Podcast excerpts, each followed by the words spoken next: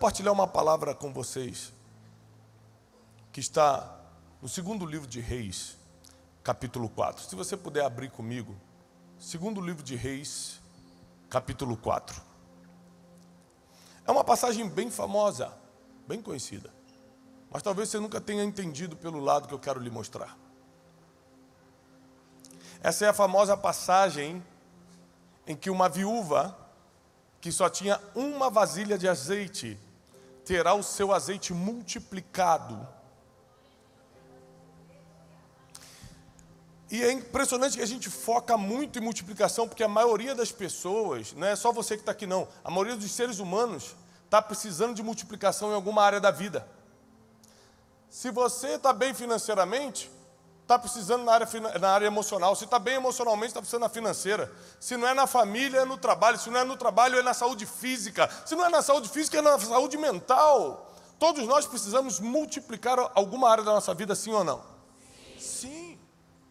Então, tudo que fala de multiplicação toca muito na gente, porque vai direto numa necessidade. Então, por exemplo, para que uma mensagem pegue seu coração, ela precisa fazer sentido com alguma coisa da sua vida. É por isso que quando se fala de multiplicação, todo mundo já em direito o ombro começa, graças a Deus, vai ser para mim essa palavra. Conecta, não é? O que a gente não entende às vezes são os processos necessários para que isso aconteça uma, um, já é comprovado cientificamente, não é o que eu acho, mas comprovado cientificamente, os, uma das maiores aspirações do ser humano é montar uma família. Casar, às vezes até para tirar o trauma do que sofreram com os pais, às vezes para sair dos apertos que vive. Casar é o sonho de muita gente. Ter filhos é o sonho de muita gente. E ter família, por causa da base emocional, da segurança que dá, acaba se tornando um alvo para muitas pessoas. Tem exceções, claro, e não tem problema nenhum, mas para muitas pessoas ter família é um alvo, sim ou não? Muita gente quer casar, muita gente quer ter filho. Quem está casado e tem filho faz de tudo para manter a família. Só que enquanto nós estamos focados nesse sonho, às vezes nossos comportamentos estão criando situações no futuro que vão desestruturar nossa casa. Tem vários comportamentos que você e eu podemos ter, que por mais que tenhamos o sonho que qualquer ser humano tem de ter um lugar, uma base emocional para ficar. Ou seja, eu saio daqui, eu vou para minha casa, vou ter quatro filhos falando, papai, te amo, papai, me bota para dormir, papai. É lógico que é maravilhoso, porque se ninguém mais me amar, eu tenho quatro filhos que me amam. É uma base emocional para qualquer um. Inclusive, muitas mães, porque foram tanto odiadas desde a infância, quando têm seus filhos, colocam toda, todo o seu apego no filho acaba sendo ruim para o filho, porque ela quer toda a atenção, ela quer toda, todo o amor do filho, quer todo o tempo do filho, acaba criando um problema para o filho. Porque existem níveis de amor e motivos diferentes para se amar. Então, depois que a gente forma o que tanto sonhou, depois que a gente conquista o que tanto quis, a gente começa a ter comportamentos que aos poucos vai criando um futuro que a gente não queria. Por exemplo, quem aqui sonhou em ter seu próprio negócio um dia e hoje tem? Muita gente. Você concorda comigo que hoje você tem seu negócio, mas você pode ter alguns comportamentos que podem prejudicar o seu negócio daqui a alguns anos? Sim ou não? muitos comportamentos podem fazer que, com que aquilo que você tanto sonhou e demorou a conquistar vá ruindo sem você perceber. E nós vamos ler aqui a história de uma mulher que tinha um marido e tinha filhos. E estava vivendo o sonho ou o objetivo de muitos seres humanos. Eu quero um lugar para ter conforto emocional, para ter um conforto financeiro, para ser amado, para amar. Eu quero um lugar para me sentir bem, para me sentir aceito. É engraçado que família é um lugar de tanta segurança que você só anda assim toda maquiada e você anda todo arrumado. Aqui, dentro de casa, você não vai estar assim. Porque as pessoas te aceitam como você é. Maquiado ou sem maquiagem, você pode andar em casa. É por isso que dá segurança. Eu não preciso estar de blazer dentro de casa. Então, formar esse ambiente de segurança é muito complicado, é muito difícil. Tem algo que facilita muito. Quando você serve a Deus e teme ao Senhor. Porque quando você serve a Deus e teme ao Senhor, você reduz muito, mas muito a possibilidade do projeto que você criou dar errado. Por exemplo, se você tem uma família e serve ao Senhor, sua família serve a Deus, é muito difícil dar errado. Se você montou um negócio, mas serve ao Senhor, vai ser muito difícil dar errado. Pode dar errado? Pode. Porque nessa vida, você saiu do ventre da tua mãe, você já está correndo risco. É, o risco é do momento que nasceu até o momento de nascer, nada é garantido, tudo pode acontecer, sim ou não? Mas eu estou falando de possibilidades e probabilidades. Você reduz as probabilidades de erro se teme ao Senhor. E a Bíblia diz assim, no segundo livro de Reis, capítulo 4: Ora, clamou ali uma certa mulher, que era esposa de um dos filhos dos profetas, e clamou a Eliseu, dizendo: O teu servo, o meu marido, morreu. E tu sabes que o teu servo verdadeiramente temia, temia, vamos até aqui por enquanto. Uma mulher chega para o maior profeta da época, Eliseu. Nessa época não tinha ninguém maior do que Eliseu em Israel. Ela chega para o maior de todos, ela chega para o que fazia mais milagre. Ela chega para o cara que resolvia as situações e fala o seguinte: O teu servo, ou seja, trabalhava contigo, estudava contigo, era da escola dos profetas. O teu servo, meu marido, morreu. E você sabe, Eliseu, que ele verdadeiramente temia, temia ao. Além de ser teu servo, ou seja, trabalhava. Além de ser discípulo dos profetas, ou seja, estava na escola profética, não estava no bar bebendo. Estava no lugar certo, com as pessoas certas, e ainda temia o Deus certo. Apesar disso tudo, o credor veio para levar consigo os meus dois filhos para se tornarem escravos. Olha como é que essa vida não é garantida mesmo. O cara fez tudo certo, servia ao Senhor, era pai de família, mas ele tinha algum comportamento que gerou um problema no futuro. Qual é esse problema? Nesse caso aqui, falta de dinheiro. Ele morre, bate um credor para tomar os filhos. Presta atenção. Para tomar teus filhos era de agiota para cima. Não era uma dívida de, de supermercado. Vou tomar teus filhos porque você está devendo 100 reais da carne. Para ser um credor, que quer tomar o que mais vale de você, era algo muito sério. Esse credor bate na porta da viúva. E outra coisa, teve coragem de cobrar uma mulher indefesa e viúva. Devia dar medo um credor desse. Você está devendo alguém que pode colocar a tua vida em risco. Esse homem bate na porta da tua casa e fala o seguinte: Eu vou levar teus dois filhos. Ou seja, o homem que morreu era discípulo dos profetas, trabalhava para Eliseu, temia o Senhor, mas estava todo endividado. O que isso quer dizer? Que quando você teme a Deus, você resolveu a maioria dos seus problemas mas ainda tem comportamentos que podem prejudicá-lo no futuro, que não é da tua vida espiritual, pode ser da tua vida financeira, pode ser da tua vida emocional, pode ser do teu comportamento, o jeito que você fala, a forma como você se expressa agride as pessoas, elas não querem estar perto de você. Quem aqui hoje está sem falar com alguém? Você não está falando com alguém. Você não está falando com alguém. Baixa a mão, mas bastante gente. Quem aqui teve ou tem problema com algum vizinho? Você tem ou teve algum problema com o vizinho? Bateu boca e discutiram por algum motivo? Muita gente também. Ótimo. Deus vai falar contigo hoje. Prepara teu coração. Poxa, eu fui para receber palavra de multiplicação. É que a multiplicação é um processo. Repete comigo. A multiplicação, é um processo.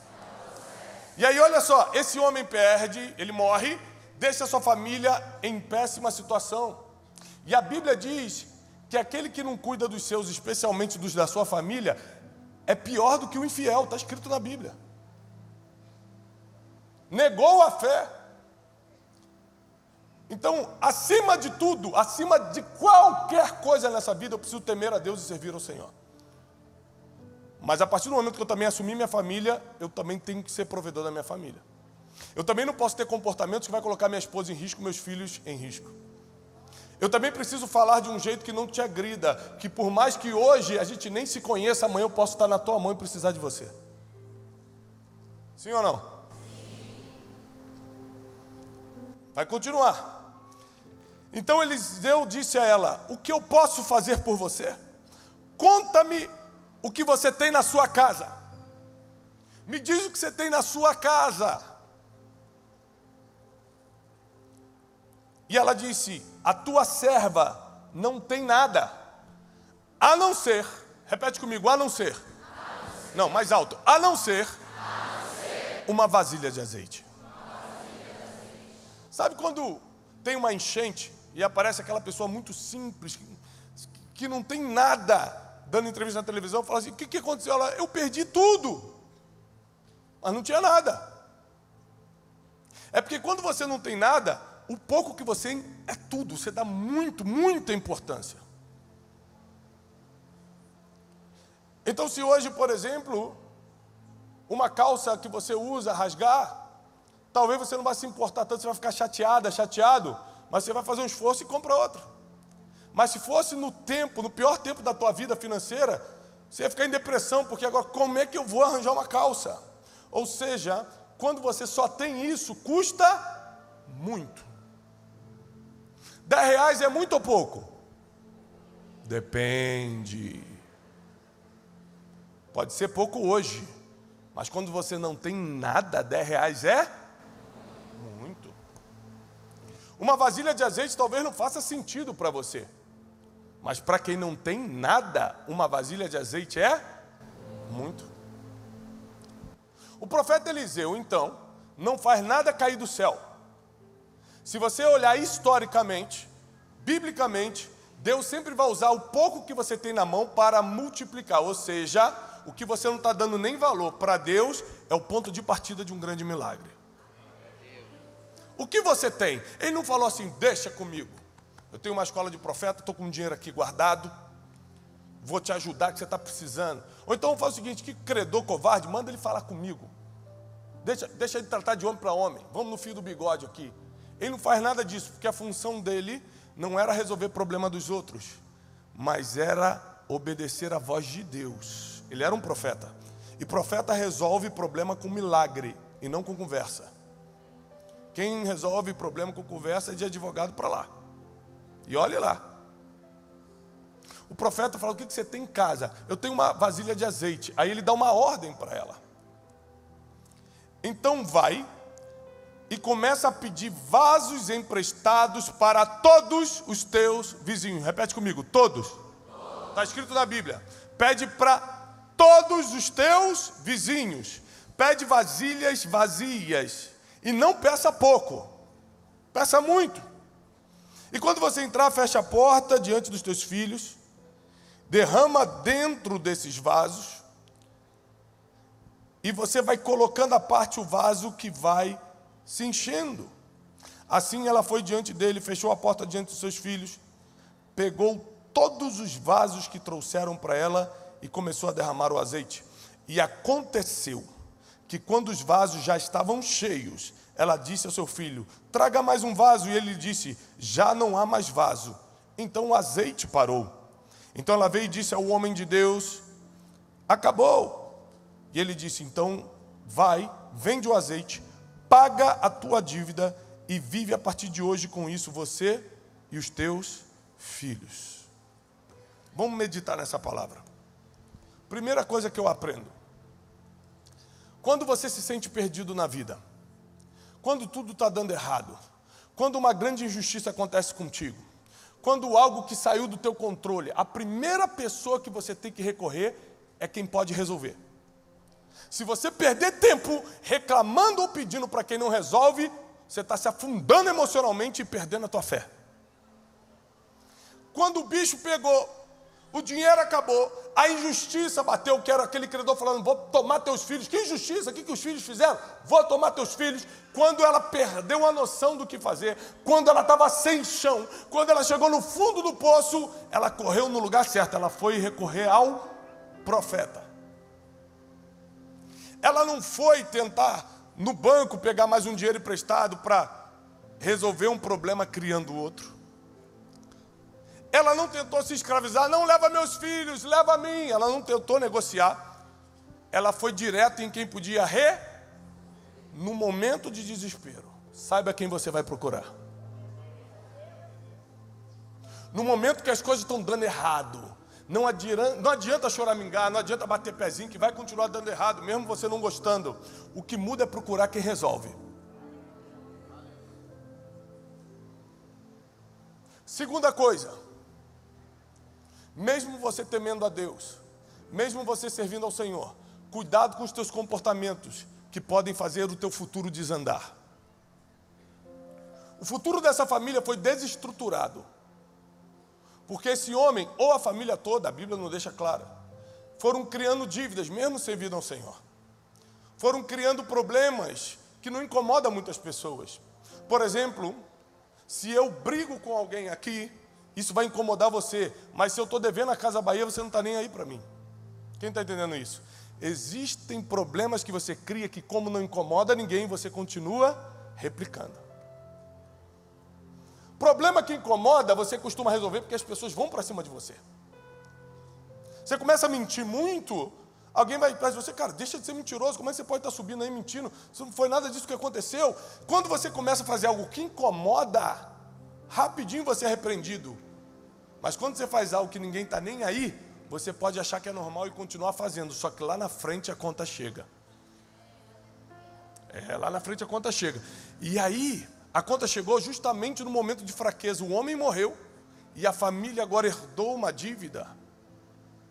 E eles estavam num problema de vida ou morte, porque um pai e uma mãe, com você que é pai e mãe vai concordar comigo, vai dar vida para não deixar os filhos serem escravos. Era um problema de vida ou morte e ela corre para a pessoa certa. A terceira coisa que acontece é que Eliseu dá uma ordem que só foi possível ser cumprida, porque apesar desse homem provavelmente tenha criado problemas sem ninguém perceber o exemplo do financeiro dele, essa mulher emocionalmente era diferente. Por quê? Porque quando Eliseu dá ordem, vai em todos os teus vizinhos, ela foi e pegou uma vasilha de todos os vizinhos, conclui-se que emocionalmente ela era uma pessoa boa de se lidar. Porque imagina você precisar de alguma coisa justamente do teu vizinho que você brigou a vida toda. Imagina, por causa de uma vaga de estacionamento, você ter feito uma grosseria com o teu vizinho, agora você está precisando de algo que é de vida ou morte e só ele pode te dar. Ninguém sabe o futuro. Por isso, trate todo mundo bem. A pessoa que às vezes você está destratando hoje, daqui a cinco anos pode ser o teu patrão, cuidado. O mundo dá voltas. E graças a Deus, essa mulher se dava bem com os vizinhos. Não devia ter feito fofoca na vizinhança, graças a Deus, até porque mulher não faz isso, mas tem algumas que pode ser que tenham feito, ela não fez. Porque quando ela precisou, todo mundo quis emprestar. Outra coisa que me salta a atenção nesse texto é que a Bíblia diz que você vai emprestar a muitos, mas não pedirá emprestado. A Bíblia não concorda com você pedindo emprestado. Mas tem uma exceção. Quando a certeza é de multiplicação, o próprio profeta manda: pega emprestado. Ou seja, essa semana no Café com Destino, eu estou fazendo uma série sobre vida financeira e eu estava falando sobre dívidas. E eu falei o seguinte: 99% das dívidas as pessoas fazem emocionalmente e para saciar os próprios prazeres. Ai que vontade de ter essa bota. Ai que vontade de fazer aquela viagem. Ai, só uma vez eu vou nesse restaurante. A pessoa está pegando um cheque especial, está passando um cartão para comprar coisa que nem. Mas só para mostrar para os outros. Ou seja, 99% das dívidas são feitas com base nas tuas emoções e para saciar prazeres. 1% o mundo financeiro chama de alavancagem. 1% das pessoas, elas tomam emprestado para poder multiplicar. Elas têm certeza que o negócio vai dar certo, elas conhecem o plano de negócio, elas sabem como vão fazer, então elas pegam o risco de um dinheiro com juros no banco, aplicam e transformam 100 vezes mais. Ou seja, é uma pessoa racional, planejada. Só 1% da população consegue alavancar ao invés de se endividar. Quem está entendendo isso aqui? Só 1%. Esse homem por ser servo dos profetas, por ser discípulo dos profetas, por estar na escola dos profetas, a gente deduz que ele não tinha nenhum grande projeto, porque ele estava ali ainda servindo alguém. Pode ser que ele tenha se endividado para saciar os próprios prazeres. Quem aqui confessa que já se meteu em dívida por causa de um prazer bobo que você fala, meu Deus, para que, que eu fiz isso agora tem que pagar? Aí, todo mundo, eu, todo mundo. Só que existem coisas que você faz por bobeira, mas podem afetar suas gerações. Será que esse homem, quando se meteu nisso, sabia que seus filhos poderiam ser escravizados por causa de uma decisão dele? Porque eu estou falando de dívida financeira, que foi no caso dessa viúva, mas leva para qualquer área. Tem gente que, por causa de uma briga, coloca os filhos numa situação de risco. Ou seja, cuidado com seus comportamentos.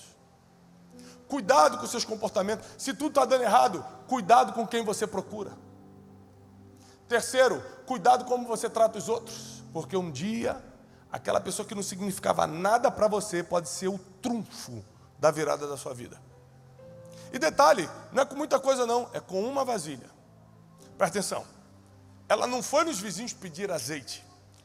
Ela foi pedir vasilha.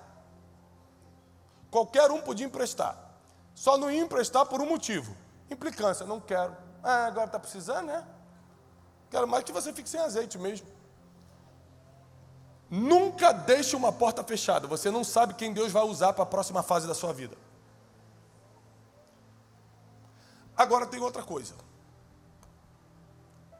Quando as vasilhas acabaram, ela foi em todas as vizinhas, cumpriu exatamente o que aquele que podia resolver falou, porque tem gente que ainda procura a pessoa certa, mas quando a pessoa certa dá instrução, não quer fazer tudo. Acha que é mais inteligente do que a pessoa certa e fala: vou fazer só até aqui, tá bom. Ela cumpriu toda a instrução. Ela pegou todas as vasilhas que pôde, e quando acabou as vasilhas, secou o milagre, o azeite. O azeite estava multiplicando. Enquanto tinha vasilha, o azeite estava multiplicando. Isso é uma prova bíblica que Deus só te dá o que você consegue administrar. Deus nunca vai dar o que vai ser desperdiçado. Para cair no chão, Ele não dá, não. Se tiver vasilha, Ele manda. Tem condições emocionais de receber? Eu faço. Tem condições mentais de prosperar financeiramente? Eu prospero. Você tem condições de ser líder sem aumentar o teu ego, o teu orgulho? Eu te levanto. Agora, Deus nunca vai dar o que você não tem condições emocionais, físicas, espirituais, familiares de suportar. Estão pegando isso? Ou seja, Deus me trouxe aqui para te alertar que multiplicação é maravilhoso, viver milagre é gostoso demais, mas é um processo. Ah, se fosse fácil. Porque quando a gente lê na Bíblia, em três versículos conta o milagre, a gente acha que foi fácil, mas vamos para parar para pensar no processo desses três versículos para você ver como é que é difícil. Primeiro, no momento de desespero, achar a pessoa certa. E no momento de desespero, gente fica igual barata toda. Vai para cá, vai para lá, liga para todo mundo, fala um monte de besteira. Agora que inventaram a internet, inventaram, você liga live. Eu estou aqui desesperado. Já era, caiu na internet para sempre. No outro dia você nem lembra as besteiras que falou.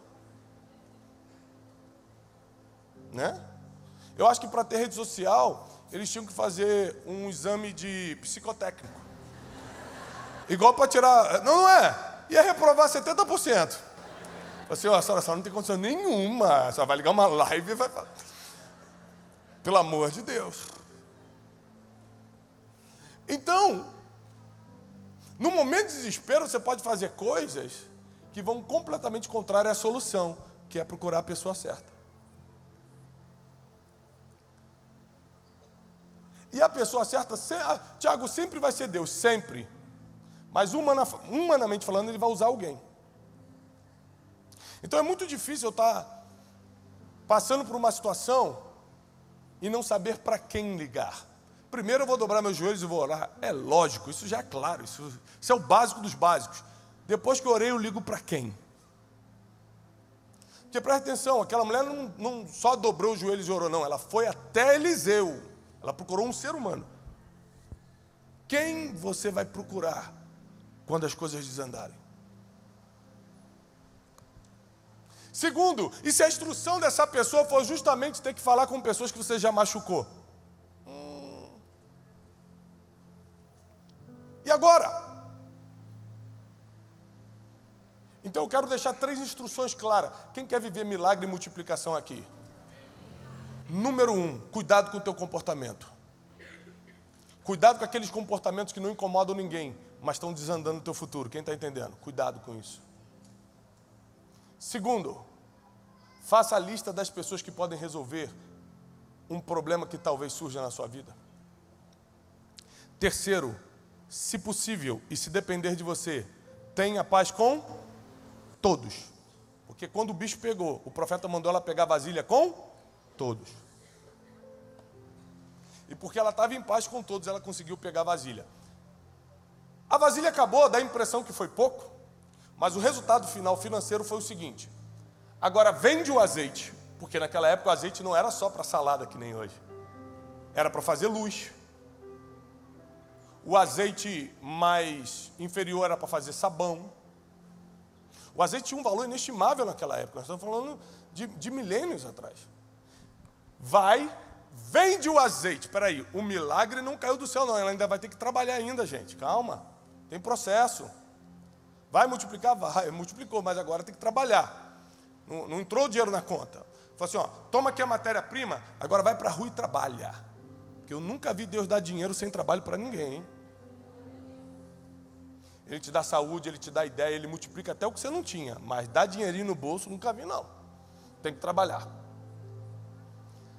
Aí o profeta agora vai para a rua e vende esse azeite. O profeta não era empresário, mas sabia fazer cálculo. Falou assim: ó, esse azeite que você tem vai dar para pagar sua dívida e viver o resto da sua vida, você e teus filhos, com o que sobrar. Imagina você está vivendo um inferno no dia, e no final desse mesmo dia você está aposentado para sempre. Mas que coisa boa, está todo mundo rindo, ai meu Deus, faz comigo. Me enxerga, Jesus. Foi isso que aconteceu com a viúva, sim ou não? Sim, sim ou não? Sim. Mas teve processo? Sim. Teve. Ela teve que obedecer vários comandos, ela teve que fazer várias coisas para que realmente a multiplicação alcançasse. Por que Deus fez um milagre? E às vezes com a tua dívida Deus não faz milagre. Ah, agora é a parte que você não vai gostar. É porque a dívida era daquele profeta que morreu ele trabalhava para Deus e Deus não fica devendo nada para ninguém. Deus sabia que aquela mulher não estava endividada porque gastou com a bolsa que não podia pagar. Mas era uma injustiça que caiu sobre a família dela. E como ela recorre à pessoa certa, obedece às instruções, está em paz com todos para pegar a vasilha, Deus paga a dívida dela. Muitas das orações que nós fazemos e Deus não atende, é porque não é problema de oração, é colheita do que plantamos. E Deus não quebra o princípio de plantar e colher. Não, meu filho, você está endividado porque você plantou essa dívida. Ora depois você resolver isso. Aí, ora, fala comigo. No princípio de plantar e colher, Deus não se mete. Está escrito. Tá? Ele, não vai, ele não vai contra a sua própria palavra, diz, diz a Bíblia. Aí você entra, estoura teu cartão, faz tudo o que quer. A pregação não é sobre dinheiro hoje, não. Mas já que você está precisando, pela tua cara eu estou vendo. pela cara eu estou vendo que está precisando muito. Já que está precisando, deixa eu falar uma coisa. Deus não vai pagar uma dívida que você fez, não. Mas a Bíblia diz que ele é o pai dos órfãos e juiz das viúvas. Quando ele olha para aqueles órfãos, e quando ele olha para aquela viúva e fala: a dívida é minha, porque eu sou pai dessas crianças agora, e eu sou juiz dessa viúva. Essa acusação nunca mais bate na tua porta, porque eu vou quitar de uma forma miraculosa essa dívida. Então, cuidado, porque às vezes suas orações não estão sendo atendidas. Porque você não está na lista das pessoas em que Deus ajuda a qualquer momento. Às vezes você está na lista das pessoas que estão colhendo o que plantou. Mas continue persistindo na palavra. Deixa eu te explicar uma coisa. Quem aqui acredita muito que Deus vai dar uma virada na tua situação? Você acredita muito. Só vai virar se tiver na palavra. Deixa eu te explicar. Para você não achar, porque senão um monte de maluco vai começar a falar coisa em nome de Deus vai começar a declarar pela fé um monte de coisa. Vou comprar essa casa aqui pela fé, vou me endividar. Vai ficar com, vai ficar com a dívida. Me diz uma coisa: Jesus estava andando sobre as águas. Pedro fala assim: Mestre, és tu? O que, que Jesus responde? Sou eu. E aí Pedro pisa na água e vai? Não, quem faz isso é maluco. Ele podia falar: Eu acredito que vou andar, ia pisar e ia morrer. Mas ele fala: Mestre, se és tu mesmo, manda-me ter contigo. E Jesus fala: Vem. Sobre essa palavra ele acredita sem duvidar e começa a caminhar. A fé só tem efeito em cima de uma palavra. Então cuidado para você não estar tá depositando tua fé em coisas que você criou na tua cabeça. Porque Deus não honra o que está na tua cabeça, Ele honra o que está escrito. Então eu vim aqui nessa noite te alertar e te dar uma boa notícia: tem milagre vindo na tua direção, tem multiplicação vindo na tua direção, tem azeite chegando. Só que é um processo, respeita esse processo, entende o que Deus quer contigo, cumpre a tua parte. Se o que você está vivendo, a culpa não é tua, boa notícia, Deus vai quitar isso para você. Tem três pessoas acreditando. Aleluia.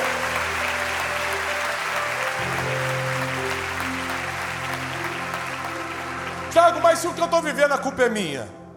Vou te ensinar uma coisa básica. Quantas vezes eu entrei no meu quarto para orar, estava sofrendo um monte de coisa. Eu não tinha nem coragem de pedir a Deus para resolver, porque eu sabia o porquê eu estava passando por aquilo.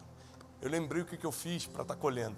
Aí eu só orei assim: Senhor, pela tua misericórdia, abrevia esse tempo me salva. E aí, Deus ele é tão misericordioso que ele abrevia e te salva. E aí você faz outra oração: Senhor, agora eu não quero mais errar. Ensina-me o temor do teu nome. Ensina-me a ter comportamentos que não danifiquem meu futuro. Senhor, ensina-me a ter paz com todos. Vizinho perturbador. Hoje eu estava conversando com meu pai lá em casa e falei, pai, o condomínio que eu moro foi construído há 30 anos. Nunca teve uma denúncia formal de um morador contra o outro. A primeira vez foi comigo. O meu vizinho, que conversa comigo, tem meu WhatsApp, fez uma denúncia formal contra mim por causa de um barulho de um gerador. O cara podia ter me escrito no WhatsApp: Fala, Tiagão, tá muito barulho. Ele foi lá e denunciou, aí foi aquele auê, teve que resolver, chama não sei o quê, e faz o documento, assina, assume a responsabilidade, e não sei o quê. E aí o sangue fica quente. Você fala assim: ah, não vai ficar assim não. Quem é esse circunciso? A gente já pega a Bíblia. Quando é para se vingar, a gente usa até a palavra.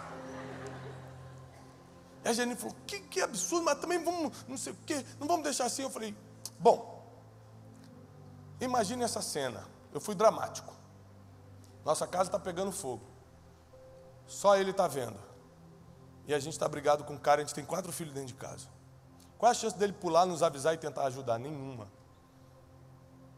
E outra coisa, eu denunciar, brigar, bater boca, não vai resolver, a denúncia está feita. O que, que o condomínio mandou fazer? Ah, manda fazer uma parede, cobrir não sei o quê. Manda fazer, acabou. Perdoa e deixa ele para lá. Se ele não teve equilíbrio emocional para lidar com a gente, a gente não vai retribuir na mesma moeda. Escrevi um WhatsApp para ele, falei, fala varão! Eu soube que você está incomodado. Rapaz, podia ter me avisado. Satanás, aí apaguei, rapidinho. Ainda bem que tem um recurso, né? Que você, fica, você se arrepende. Falei, Senhor, não deixa eu pecar agora que eu tô. Podia ter me avisado, olha, saiba que eu vou resolver. E desculpa pelo incômodo. Irmão, fiz isso, cheio de raiva, mas fiz. Eu não fiz, ah, eu sou o coração tão lindo, que eu, eu sou tão puro. Eu sou tão homem de Deus que aqui, ó, tô perdoando o cara que tentou aqui me prejudicar. Não, fiz assim, pô, brincadeira o cara fazer isso, não é possível. Fui contrariado, mas fiz o que está escrito. Se possível, se depende de você, tem de paz com todos. Nós temos que fazer a nossa parte, porque milagre não cai do céu, ele é construído. Milagre não vem do nada, ele é uma construção. Para essa mulher receber um milagre, teve uma construção. Até vender azeite, essa mulher teve que vender. Detalhe: a Bíblia não conta, a história encerra aí. Mas me diz uma coisa, vou te fazer uma pergunta, vamos para o pensamento aristotélico. Se você descobre um produto que te deixa rico em um dia, você para de vender? Hã? Vou repetir, que às vezes você não entendeu. Você descobre um produto, um azeite, um creme, qualquer coisa, que te deixa rico, te aposenta em um dia. Você para de vender? Você já conhece a clientela, já sabe qual é o produto, já sabe que o pessoal compra mesmo. A Bíblia não diz, mas deduzo eu que essa mulher não parou por aí não. Se ela for empreendedora, mesmo ela tendo dinheiro para a vida toda, agora ela já estava pensando nos outros. Quer saber? Essa cidade está pequena para esse azeite. Hein? Às vezes a tua maior necessidade foi para Deus te ensinar aquilo que você vai fazer, que vai ajudar os outros e vai mudar a tua história. Você crê nisso? Eu creio. Fica de pé. Eu creio que a tua maior necessidade, eu creio que a tua maior vergonha, eu creio que a tua situação mais difícil, Deus vai reverter em um dia. Um dia! E vai te ensinar o que você jamais aprenderia fora da necessidade. Tem muitas mulheres que estavam casadas. Essa é a realidade de muitas. E dependiam do marido, do nada o cara foi embora. Abandonou filho, nem pensão, nem nada, sumiu. E hoje em dia ela é campeã de vendas numa empresa tal. Ou seja, ela só descobriu o potencial dela depois que foi abandonada. Tem coisas que você acha que veio para te matar e veio para te ensinar para que você nasceu, para que você está nessa terra. E eu creio que assim como foi na vida dessa mulher, em um dia Deus vai mandar sinal, em um dia Deus vai mandar multiplicação, em um dia vai ter milagre. Levanta sua mão em sinal de receber nós declaramos e profetizamos na autoridade do nome de Jesus um novo tempo sobre a igreja, um novo tempo sobre esses homens e mulheres. Está chegando a multiplicação, está chegando o milagre, e nós declaramos que nenhum mal sucederá, praga nenhuma chegará na casa deles. Declaramos a paz e a prosperidade do céu, em nome de Jesus. Quem crê, dê um forte aplauso ao Senhor.